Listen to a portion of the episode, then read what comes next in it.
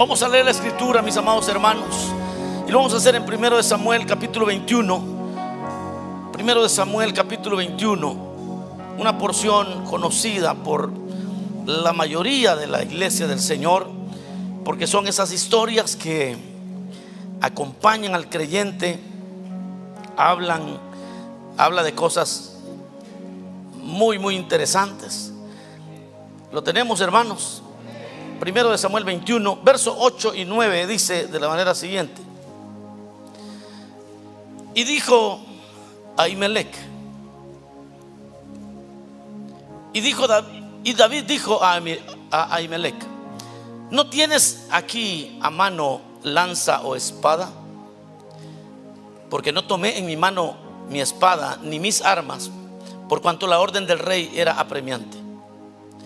Y el sacerdote respondió, la espada de Goliat el filisteo, al que tú venciste en el valle de Ela, está aquí envuelta en un velo detrás del efod. Si quieres tomarla, tómala. Porque aquí no hay otra sino esa. Y dijo David, ninguna como ella, dámela.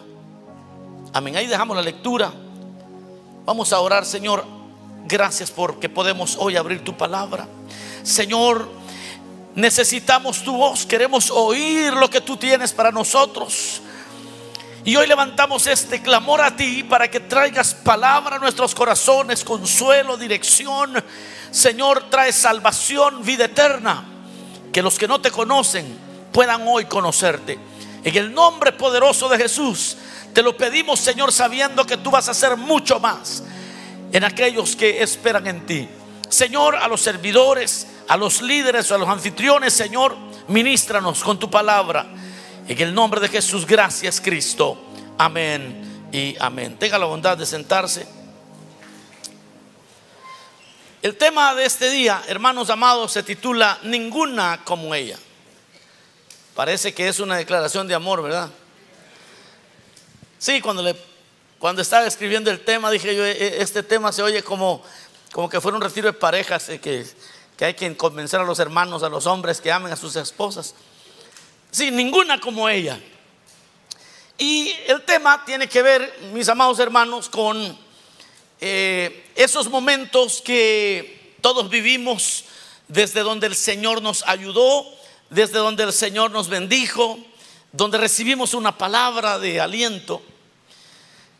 Porque es cierto, la vida nos presenta retos que son difíciles de vencer muchas veces. Eh, desde traumas, complejos, fracasos.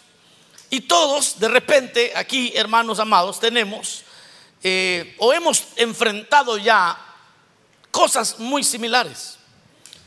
Más de alguno ha vivido momentos de eh, traumáticos, muchas veces en su familia muchas veces de una forma muy personal, eh, en un accidente.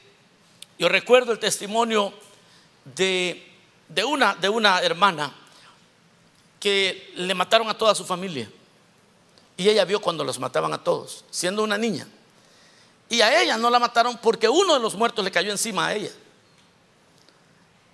Y cuando ella me contaba su historia, ella todavía estaba eh, aunque ya, era, ya ella es una mujer adulta, eh, me contaba su historia, pero todavía tenía, eh, lloraba, se, estremecía, como que si lo estaba viviendo en ese mismo momento. Era una cosa bastante severa. Y cuando uno, hermanos, se enfrenta a momentos de esa índole, verdaderamente uno cuestiona muchas cosas y cómo es que alguien puede levantarse de semejante trauma. ¿Cómo es que una persona puede levantarse del polvo? Estoy hablando de lo más bajo, no estoy hablando de que me dolía la cabeza y el Señor me ayudó. Qué bueno que te ayudó. No estoy hablando de que no podía pagar Netflix y gracias a Dios ya pude. ¿Me entiendes? O sea, no, no, no, estoy hablando de esas aflicciones de esta generación. Ah, estoy hablando de cosas bastante, bastante dramáticas que muy pocos quizás han enfrentado, pero eso no significa que usted y yo no hayamos tenido nuestra medida de fracasos. No sé cuántos están de acuerdo.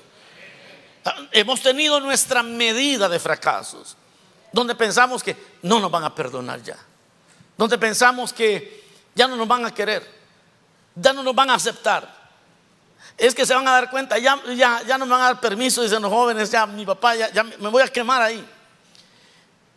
Todos en, alguna, en algún momento de la vida enfrentamos esos momentos. Y fíjese hermano que es bien sabido y es comprobado también que la persona que fracasa una vez y deja de intentarlo, se debilita y termina llenándose de temor de intentar nuevas cosas. Eso psicológicamente está comprobado. Que la persona que fracasa, si no lo intenta inmediatamente, otra y otra vez, si el fracaso, si el trauma toma lugar, y no lo intenta otra vez, se debilita. Y después tiene miedo hasta salir a la calle. Tiene miedo, tiene miedo de, conducir otra vez. De hecho, eh, lo mejor que puede hacer una persona eh, ante un accidente, tuvo un accidente. ¿Cuántos hemos tenido accidentes automovilísticos aquí? Yo he tenido varios. No hay auto que haya tenido que no le haya chocado. No, no es cierto, no tanto así, ¿verdad? Pero, pero todos los que hemos vivido un, accidente, por muy liviano que haya sido, uno queda un poco tembloroso, hermano. ¿Ah? Uno queda un poco nervioso. ¿Ah? Y, dependiendo la, qué tan aparatoso haya sido, así uno queda como impactado. Y tal vez no se golpeó mucho.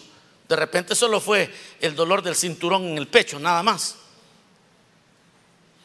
Pero, pero uno queda nervioso lo mejor que le puede pasar a esa persona es volver a manejar en las siguientes 24 horas. ¿Ah? Cuando todavía le tiembla el cuerpo. Ok, el siguiente día vamos. Agarra el carro, maneja un poco, porque esa es la única manera que se va a curar de eso que trae. Pero eso también está comprobado. Los que jugamos alguna vez algún deporte, sabemos que eh, siempre en el equipo hay un buen, hay un buen encestador. ¿Ah? Pero uno, uno hace la jugada, le pasa la pelota al buen encestador, el buen encestador tira y falla. ¿Y cuál es el consejo del coach? La siguiente jugada es de ese encestador. ¿Por qué? Porque he has to regain, eh, necesita retomar la confianza y necesita intentarlo otra vez. Y cuando esa canasta cae, ya sabemos que está resuelto. Ese tipo va a hacer todas las canastas que le tiremos. Todo pase que le hagamos va a lanzar de tres puntos, de dos puntos, va a entrar con confianza, porque lo que se intenta es ganar la confianza otra vez para ganar el partido. No sé si ya me va entendiendo por dónde va este asunto. Entonces, la fe, mis amados, la fe, como en toda otra experiencia de la vida, también experimentamos momentos muy bajos, momentos muy bajos, es más, ni siquiera es el piso, es el sótano. Momentos terribles los enfrentó eh, el profeta Elías, los enfrentó Pedro. Bueno, todos los hombres de Dios enfrentaron esos momentos muy, muy bajos. Porque en la fe, como en toda experiencia de la vida, esto se experimenta. Ahora, aquí viene algo interesante. Y es que aquello que hacemos con cada experiencia decide si hoy nos levantamos o fracasamos. ¿Qué es lo que hicimos nosotros cuando nos sentimos derrotados hace cinco años? ¿Qué pasó cuando te traicionaron hace siete años? ¿Qué, qué pasó? ¿Qué hiciste en ese tiempo?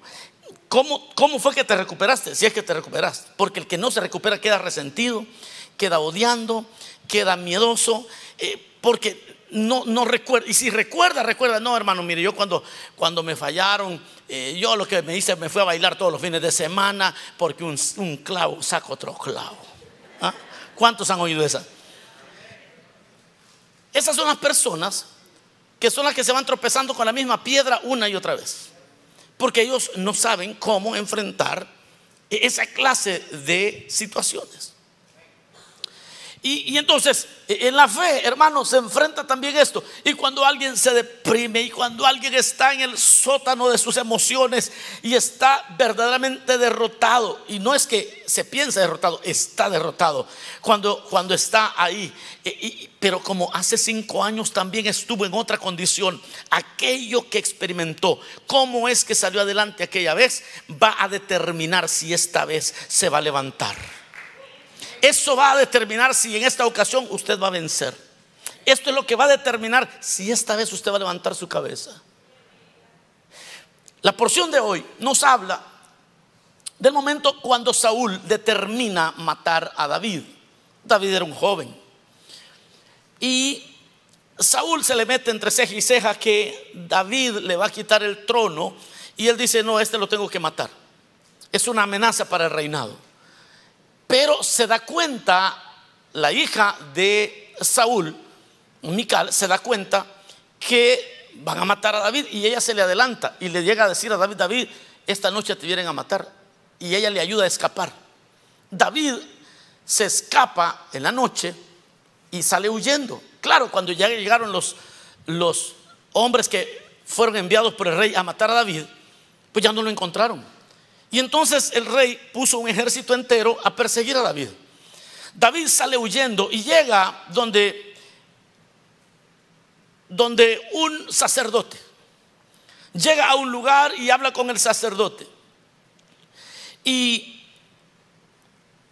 y le dice, ¿y, qué vienes haciendo? David no le dice, me viene siguiendo Saúl, no le dice nada de eso. David le dice, mira, yo lo que sucede es que eh, el, rey me ha enviado a hacer una tarea que no le puedo contar a nadie, porque él me pidió que no se la contase a nadie.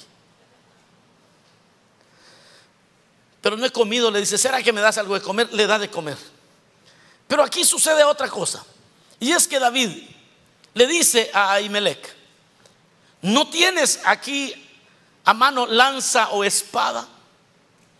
Porque no tomé en mi mano mi espada ni mis armas, por cuanto la orden del rey era apremiante. Y el sacerdote, ahí usted leyó, el sacerdote le dice, mira, lo que tengo es la espada de Goliat, no tengo ninguna otra. Lo que tengo es la espada de Goliat. Y entonces para David, cuando escuchó aquellas palabras, le dice, David le dice, ah, no hay, Ninguna, ninguna se parece a ella, ninguna como esa espada. Y ahora aquí es donde comenzamos a ver este fenómeno del creyente que está en el sótano, que está huyendo por su vida, que está queriendo salir adelante. David está huyendo por su vida y está en desventaja abismal, es decir, es un hombre contra cientos de soldados. ¿Ok? Uno contra cientos de soldados. Uno contra un... Eh, eh, es el enemigo del Estado en ese momento. David es el enemigo del Estado. Lo, persigue Saúl con todo un ejército para matarlo. Y es, es una posición, ya, ya era para darse por muerto. Pero aquí es donde sucede un milagro de donde aprendemos todos los creyentes en el siglo XXI y es que esta no era la primera vez que David se encontraba en dificultades, mis amados. Esta no era la primera vez que David se encontraba en amenaza de muerte. No era la primera vez que él sentía que era el último día, era la última noche que dormía. Eh, no era la primera vez y no iba a ser la última tampoco, pero David había enfrentado antes a un gigante. Había enfrentado a un gigante que era eh, guerrero, el mismo Saúl le dijo, ¿cómo vas a ir a pelear contra un gigante? Ese hombre es guerrero desde su juventud. Tú no has tenido una formación militar y te vas, te vas a ir a enfrentar con él. Se recuerda que Saúl le da hasta la ropa para ir y pelear contra el gigante. Le da una ropa adecuada. Pero David le dice, yo no puedo con esa ropa. Yo lo que quiero es unas piedritas, unas piedrecitas. Y mi onda, y con eso basta. Al punto que el mismo gigante se burló de él. Le dijo, ¿acaso soy perro para que vengas con piedras y palos? Y, David, hermano, ya había experimentado la angustia, ya había experimentado la ansiedad, ya había experimentado muchas veces ese, ese sótano tan oscuro donde nos encontramos cuando nos sentimos fracasados o estamos fracasados. Y entonces él le recuerda algo al rey. Y es que David había enfrentado ya un gigante en esta ocasión, pero también antes del gigante había enfrentado leones. Se había agarrado con leones y los había vencido. Yo no sé qué susto se llevó este la primera vez que un león lo atacó o le atacó su rebaño. Y antes de león había vencido osos. No, ya cuando alguien se agarra a trancazos con un oso. Yo no sé qué piensa usted, pero yo hasta en las películas les tengo miedo. Sí, eh, pesan, no, no, pesan 80 libras, pues. O sea, 400 libras, 500 libras. Un, un golpe de un oso mata a cualquiera. Y ya David había estado peleando contra osos. O sea que él ya había contado sus horas. Ya había llegado un, momento de decir, hasta aquí llegó la historia de David. Y aquí es donde, hermanos amados, sucede un milagro de, de, las experiencias que vas teniendo de la mano de Dios. Porque tus memorias pueden ser tus victorias. Cuando te recuerdas cómo el Señor te ayudó en aquella situación, entonces puedes decir, hoy estoy en el sótano otra vez, pero yo recuerdo cómo el Señor me sacó adelante. Dáselo fuerte al Señor. De eso captura esta porción. En esta porción lo que encontramos es a un hombre que está recordando la victoria que tuvo contra un gigante y ahora está enfrentando al rey y a un ejército. Y él, y él dice, se parece. Es muy parecida a la ansiedad que sentía cuando enfrenté al oso, cuando enfrenté al gigante, cuando enfrenté a un león. Se siente lo mismo. Se siente ese vacío que se le ve el hambre, que el, que el estómago se le hace pequeñito a uno, que, se le ve el sueño, que, no siente que, siente que está como en la profundidad y nada y nada, y, o sea, nadar, de nadar y, nunca sale a flote. Y que el oxígeno ya no está ahí. Y siente que ese es el último día. Y en ese, y en ese momento eh, empieza a recordar David, empieza a decir, eh, yo ya he sentido así. Yo ya he estado así. Yo ya he llorado así. Yo ya he sufrido así. ¿Qué hice cuando sufrí así? Ya sé lo que hice.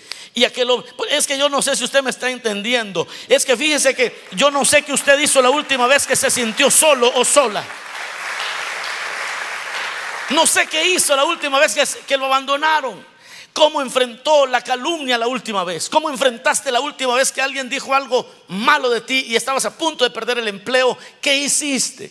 ¿Qué sucedió? ¿Cómo lo enfrentaste? ¿Qué respuesta le diste al abandono o traición de una persona importante en tu vida? ¿Cómo has reaccionado anteriormente? ¿Cuáles son los recuerdos que tienes de tus crisis más profundas? Porque ahí, en esos recuerdos, si en esos recuerdos te afianzaste de la palabra de Dios, entonces sabrás cómo hacerle hoy. Entonces vas a saber cómo hacerle mañana. Entonces vas a salir adelante las que sean. Cuando estás en aprietos, necesitas espada. Oye lo que dije. Es que cuando estás en aprietos, necesitas espada. En la Biblia la espada es una representación de la palabra de Dios. ¿Cuántos sabían eso?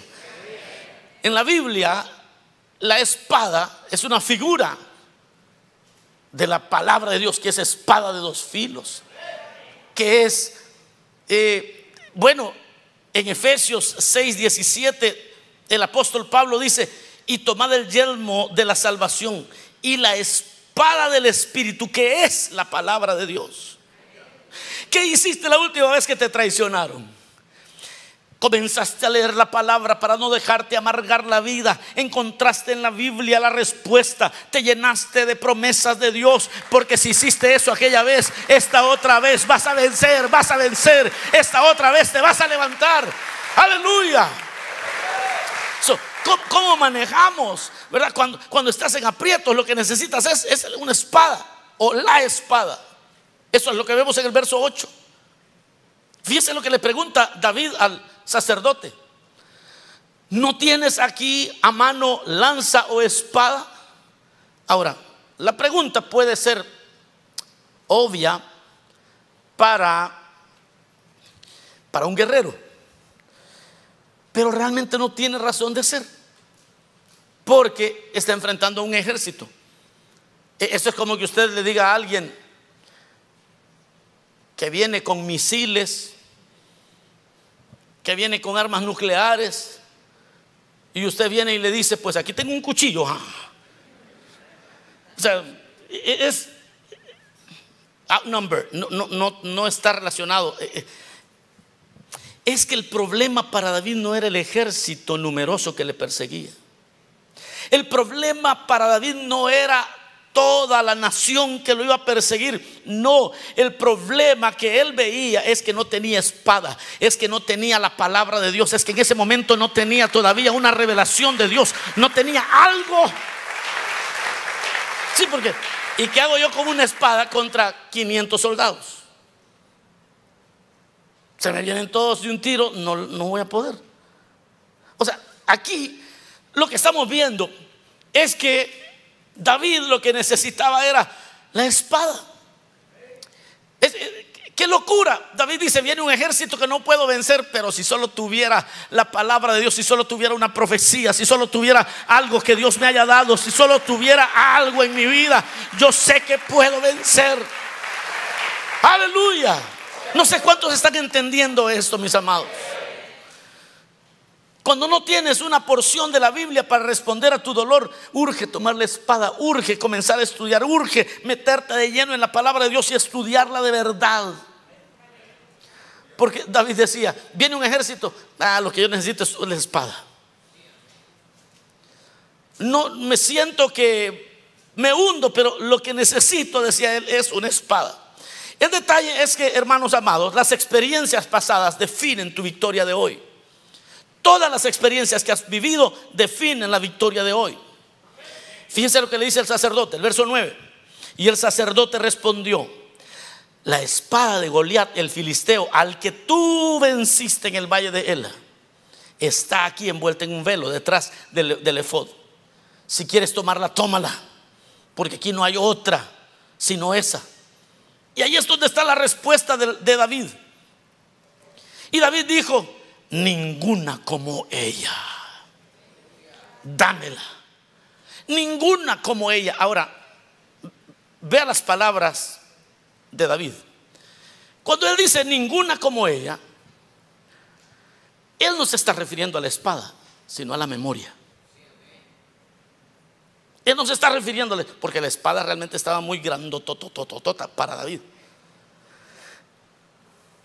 O sea, Primero, con una espada no le voy a hacer frente a un ejército. Y ahora me están dando una espada que necesito las dos manos para blandearla, para, para, para pelear con ella. O sea, no es de mucha ayuda, ¿verdad? Es más, esa espada era más una carga. Es que la Biblia a veces parece una carga. A veces cuando te reprende parece una carga, pero te da victorias grandes a, veces puede parecer algo muy pesado. Y entonces dice, allí lo que tengo es esa espada. Y entonces David no se refiere a la espada como algo que lo va a defender en sí, no es la herramienta, porque aquí no se trata de traer la Biblia debajo del brazo las 24 horas. O sea, no es en sí, porque hay hermanos que entre más grande está la Biblia se sienten más protegidos. Pero, pero no es tanto eso, sino más bien lo que representa. Y para David lo que representaba aquella espada, porque las experiencias pasadas definen tu victoria de hoy. Si en el pasado venciste porque pusiste tu esperanza en una palabra que leíste y eso te dio ánimo y fue tu oxígeno, entonces hoy vas a encontrar consuelo en la palabra del Señor. Mira hermanos, si cuando la Biblia te ha acompañado en tus más grandes batallas, siempre te levantarás de nuevo. Siempre. Cuando ya tienes versos favoritos, la victoria es tuya porque ya, ya tienes palabra para ti. Yo recuerdo aquel hermano que él se, convirtió al Señor, y, pero él había tenido una vida un poco, eh, una mala vida. Y tenía enemigos y tenía enemigos que lo buscaban pues para matarlo, no, no enemigos así de que le, le, tuitean algo, no, no, no, estoy hablando de gente mala. Y bueno, este hermano se metió en un lío porque más, más por unos primos de él que, que por él mismo. Estos primos les habían matado a alguien y, y ellos visitaron a los asesinos de su familiar y fueron y, tomaron venganza.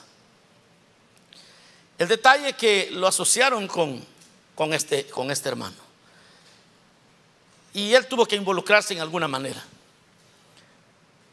El detalle es que cuando él se entrega a Cristo, lo primero que él dejó fue su revólver y dijo, voy a confiar en la palabra de Dios. Y un día que él regresaba de un servicio, tenía que pasar caminando un tramo y como ya sabían dónde él vivía, lo estaban esperando. Habían varios hombres ahí que estaban esperándolo con revólver en mano. Y lo estaban esperando no para felicitarlo porque se había hecho creyente. El detalle es que cuando él comenzó, él, él reconoció y él supo que ese era su último día. Y entonces, dos semanas antes, él había estado aprendiendo, era recién convertido, aprendiéndose de memoria el Salmo 91. E, y eso era todo lo que él se sabía. Porque un hermano le dijo, mire hermano fulano, aprendas esto de Salmo de memoria. Él nunca se imaginó lo que representaría para él. Y entonces, como eso es lo único que se sabía él, se lo había aprendido de memoria dos semanas antes. E, él se, lo, empezó, lo empezó a recitar en, en forma de oración. Empezó a recitarlo el Salmo 91. El que habita al abrigo del Altísimo morará bajo la sombra del Omnipotente. Diré al Señor, esperanza mío, castillo mío, en quien confiaré. Y él va recitando el Salmo 91. La cosa es que, dice el hermano, y no va a creer que se me acabó antes de llegar, dice. Sí, porque antes de llegar donde estaban los que lo iban a matar, se, le acabó el Y ya no había que hacer y dijo él, voy a empezar otra vez. El asunto es que pasó y no, y no le dijeron nada. Y solo oyó que dijo uno, si no fueras con esos dos, este hubiera sido tu último día. Los tipos vieron que él iba acompañado, pero él no iba acompañado de nadie. Hermanos, e, e, esa experiencia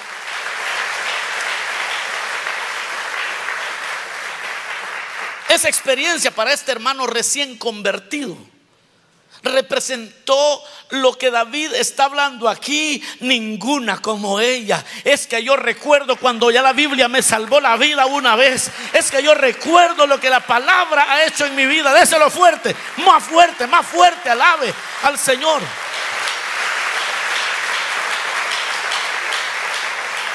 Sí. Ya cuando, cuando te identificas con las historias que hay en el libro santo de Dios, eres más que vencedor. Fíjense que en el capítulo 4 de 2 Timoteo, del verso 9 al 18, Pablo está despidiéndose, él está a punto de ser, de ser martirizado, lo van a matar, él es un anciano, y desde el verso 9 le pide a Timoteo que venga a verle pronto. Le dice, procura venir a verme pronto, porque Demas me ha desamparado, sufre el abandono. En su peor momento, diga conmigo, el peor momento. Es que en el peor momento la gente te deja. Y a Pablo en el momento más crítico lo abandonaron todos. Gente que él había evangelizado, gente que él había forjado, gente que él había sustentado, lo abandonaron todos. Dice, Demas me ha abandonado, me ha desamparado, amando este mundo, se ha ido a Tesalónica. En el verso 16 dice, en mi primera defensa ninguno estuvo a mi lado, sino que todos me desampararon, no les sea tomado en cuenta. Pero el Señor, dice Pablo, estuvo a mi lado y me dio fuerzas para que por mí fuese cumplida la predicación y que todos los gentiles oyesen. Así fui librado de la boca del león y el Señor me librará de toda obra mala y me preservará para su reino celestial. Pero vea lo que Pablo le dice en el verso 12 a Timoteo. Le dice, a ti a Tíquico lo envía a Éfeso. El verso 13 dice, trae cuando vengas el capote que dejé en Troas, en casa de Carpo, y los libros, mayormente los pergaminos. Los pergaminos, la escritura. Pablo le dice, mira, yo ya estoy para ser sacrificado, todos me han abandonado, eh, en mi primera defensa nadie estuvo conmigo y, y ahorita lo que me urge a mí es que me traigas los pergaminos.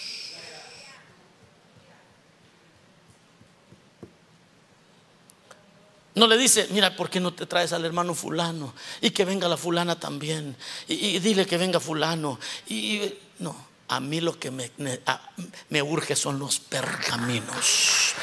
Yo, yo lo que quiero en mi lecho de muerte son los pergaminos. Yo lo que quiero es la palabra de Dios. Yo lo que quiero es algo que me diga, que me consuele, que me hable Dios por medio de la escritura. Así es como estos hombres, es que para Pablo ya la palabra de Dios una y otra y otra y otra vez ya le había librado muchas veces, le había consolado muchas veces. El apóstol había sostenido todo su apostolado en la palabra revelada de parte de Dios. Es tiempo que los creyentes no volvamos a la palabra de Dios. Es tiempo que no dependamos de lo que dice uno o el otro, sino lo que Dios nos ha dicho a nosotros. Es tiempo que dejemos de, confiar en brazo humano y la palabra de Dios sea la que nos consuele. Es tiempo de, confiar solamente en lo que Dios nos dijo en nuestro lugar secreto. Es tiempo que nos volvamos a eso y que dejemos de estar hablando y dónde está el amor de los hermanos. Eso si hablan así, eso nunca han leído la Biblia, hermano. Porque aquel que ya fue consolado con la Biblia no necesita a nadie más. Los pergaminos quiero, los pergaminos quiero. Nada como ella, ninguna como ella, dijo David. Ninguna como ella. Sí, porque si yo hubiera, si, yo hubiera ido ahí huyendo, de repente que hubiera dicho, mira, y no conoces a alguien que me venga a ayudar, ¿será que llamas a, fulano, sutano, mengano, a todos que me vengan a ayudar porque me vienen siguiendo? Y llámale al supervisor, llámale a fulano, y que me ayuden, que me ayuden todos, que vengan. Y él dice, no, lo que quiero es una espada. Lo que quiero es tener el recuerdo de cómo la palabra de Dios libra de angustia al que clama. Una, una hermana que estaba teniendo unos episodios bastante difíciles en su vida. Eh, me llamó un día, me dice, fíjese hermano que yo a veces no puedo ni dormir. Y yo quisiera deshacerme de estos pensamientos. Y yo ya oré, he estado ayunando y estos pensamientos no se van y estos pensamientos no me dejan. Y entonces le, digo, mire hermana, fíjense que para eso que usted me está explicando, la oración es, es importante. La oración es importante, pero lo que usted necesita es palabra. Es que muchos oramos tanto, oramos tanto y Dios quiere respondernos y decimos, Señor, ya oré mucho, pero no me responde. Pues no lee la palabra. Uy, ya me metí en problemas, se le fue el gozo. Usted ya no aplaudió, ya no dijo gloria a Dios, ya no dijo nada. Sí, oramos mucho. Ahora yo le digo algo, ¿cómo se imagina usted que el Señor va a responder las oraciones suyas? Usted puede pasar de rodillas las 24 horas, pero si no abre la Biblia, Dios no le puede hablar. Ay, ay, ay, ya están despertando, ya van, ya van ahí, ya van, ya van agarrando. Usted se puede morir de hambre ayunando. Señor, quítame esto. Pero tiene que abrir la Biblia. Porque cuando usted ora, habla con Dios. Y cuando abre la Biblia, Dios le habla a usted. Dios le habla a usted. Dios le manda palabra. El asunto es que le dije, va, a hacer esto. Ya le di una receta de qué leer. Y entonces ella comenzó a hacer eso. Y algo que no había superado casi por un año, lo superó en dos semanas. En dos semanas esa mujer estaba feliz porque había, había vencido todos un montón de pensamientos que se le venían. Y de paso el esposo también, fíjese por qué. Pues el esposo también andaba desesperado porque la esposa estaba mal. Yo creo que ha llegado el momento donde solo sobrevivirán los que comen Biblia, los que comen palabra, los que aman la palabra de Dios, los que se llenan de la palabra de Dios. Para David eso era. Yo, lo que quiero es la espada. Y aquí está la de, el gigante Goliat que tú venciste allá en el monte de Ela, o de Ela, perdón. Le dice, ninguna como ella. Ese recuerdo va a ser suficiente para vencer mi crisis actual son los que coman palabra de Dios. Ezequiel 2, 8 al 10 nos dice lo siguiente, mas tú hijo de hombre, oye lo que yo te hablo, no seas rebelde como la casa rebelde, abre tu boca y come lo que yo te doy. Abre tu boca y come lo que yo te doy. Y miré, y aquí, mire lo que le iba a dar el Señor a Ezequiel. Y miré, y he aquí una mano extendida hacia mí y en ella había un rollo de libro. Estaba la palabra de Dios.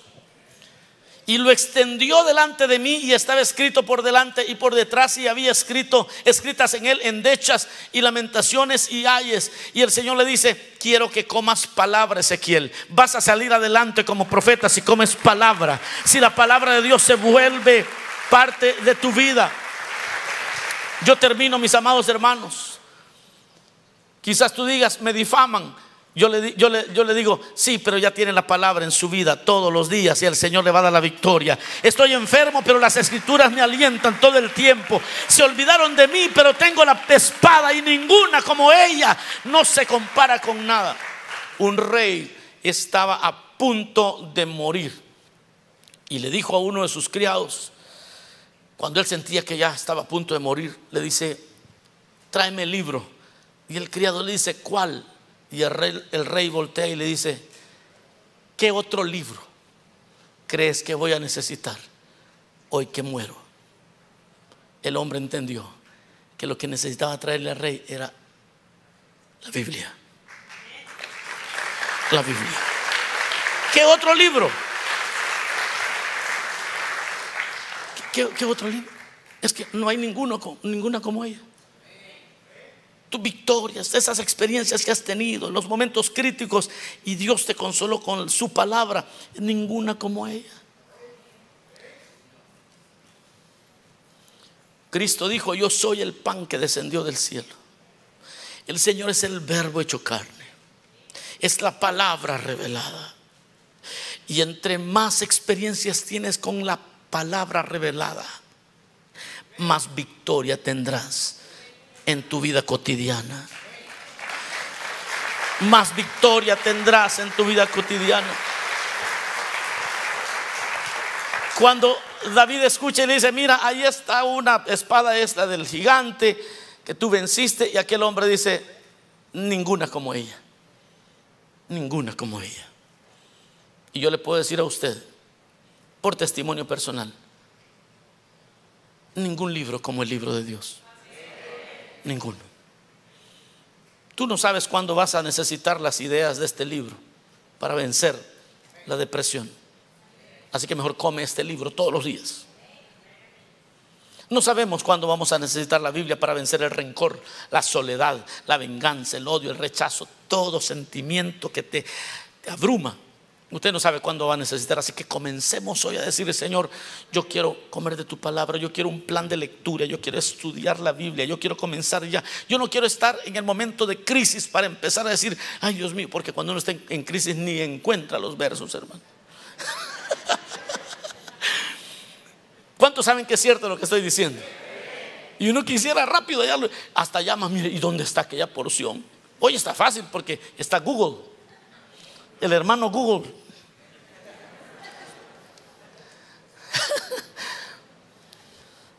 Pero cuando uno está en crisis, no encuentra lo que uno anda buscando a veces. Pero aquel que ha guardado su palabra, el que guarda mi palabra. Mire, hermano, en momento de crisis empiezan a brotar. Y usted empieza a decir, no, voy a estar bien. Es que el Señor me ha dicho, bástate mi gracia, bástate mi gracia. El Señor me ha dicho que su gracia es suficiente. Necesitamos volver a amar la palabra de Dios. Vamos a cerrar nuestros ojos un momento. Digámosle, Señor, gracias. Gracias por este momento que nos has dado. Gracias, Cristo, porque nos enamoras de ti, nos enamoras de tu palabra, nos enamoras de este libro que no hay ninguno como él. Esta espada, no hay ninguna como ella. No hay comparación ninguna como ella. Tu palabra, ella me consuela. Vamos, dígale al Señor, ella me consuela. Tu palabra me corrige, me dirige. Tu palabra me alienta. Lámpara es a mis pies tu palabra, lumbrera a mi camino. En guardarla hay gran bendición. En guardar tu palabra, Señor. Hay aliento en guardar tu palabra. Hay respuestas para la vida cotidiana. Así como estamos con los ojos cerrados, el rostro inclinado. Yo quiero saber si hay personas que todavía no conocen a Jesús, el verbo hecho carne, y que hoy necesitan, saben que no tienen las respuestas para la vida, porque falta la revelación del Hijo de Dios. Habrá alguien aquí en medio nuestro que necesite recibir a Cristo. Vamos a orar por usted. Salga de su silla, póngase de pie, salga de su silla. El Señor le, ha hablado a usted. Quizás hay personas que no tienen esto. Hay personas que no tienen relación con Dios. Dios bendiga a esta dama que está viniendo. ¿Quién más? ¿Quién más se va a poner de pie y va a decir, yo no tengo, yo no tengo respuestas? Yo no tengo respuestas. Yo necesito la palabra. Yo necesito a Cristo en mi vida. ¿Habrá alguien que necesite? Venga. Póngase de pie. Vamos ahora por usted. Reciba al Señor en su corazón. Ahí comienza la experiencia con la palabra de Dios. Ahí comienza la experiencia de victoria. ¿Por qué no vienes al Señor? Él te está llamando. Yo no te puedo decir cómo vas a enfrentar la vida más adelante. Y es que las crisis o se vencen con la verdad de Dios o terminarás apoyándote en cosas que destruyen al hombre, al ser humano. Porque el que no se apoya en la palabra va a terminar apoyándose en sus amigos, en un vicio, va a terminar apoyándose en la venganza y eso le va a complicar toda la vida. Se va a terminar apoyando en personas que luego se van a burlar. Se va a terminar apoyando en lo que no debería apoyarse. Mejor apóyate hoy en la verdad de Dios. ¿Por qué no vienes? Cristo te está llamando. El Señor te llama. Ven, no te detengas. No te sigas apoyando en tu propia prudencia. Dale tu vida a Cristo. Vamos a por ti. El Señor te está llamando. Voy a terminar este llamado, voy a preguntar por última vez. Si alguien quisiera hoy venir a Cristo o reconciliarse con el Señor, hoy puede venir. Dele su vida. Dele su vida al Señor. Hay un caballero que está viniendo. Excelente. Estoy terminando, pero mientras pasa el joven que está viniendo, Quisiera usted también unirse y decir yo también. Quizás te sientes desprotegido. Sabes que si una depresión llegara, si una traición llegara, si una dificultad emocional llegara, te hundes. Mejor venga al Señor, el Señor te está llamando. Porque no tienes nada. Y tú puedes quizás suplantar la palabra de Dios con estupefacientes, Quizás pudieras suplantar la palabra de Dios con el baile. Puedes querer salir a divertirte, pero eso, eso solo son paliativos. Eso no transforman, eso no te cambia. Mejor ven a Cristo hoy y comienza una vida nueva, una vida de esperanza.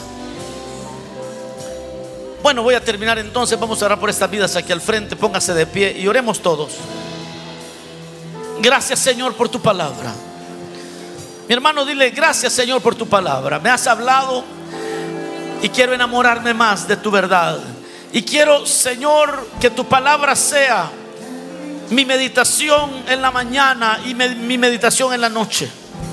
Quiero que me hables día a día. Gracias por estas vidas aquí al frente. Perdónales. Y de ahora en adelante, Señor, ellos puedan apoyarse en tu palabra. Y que en tu palabra encuentren solaz, tranquilidad, paz, bendición, dirección, corrección. Y que cada reto que la vida les presente puedan vencerlos de tal manera que puedan glorificar tu nombre y un día decir, como dijo David, tu siervo, ninguna como ella. Gracias bendito Rey. Gracias Señor.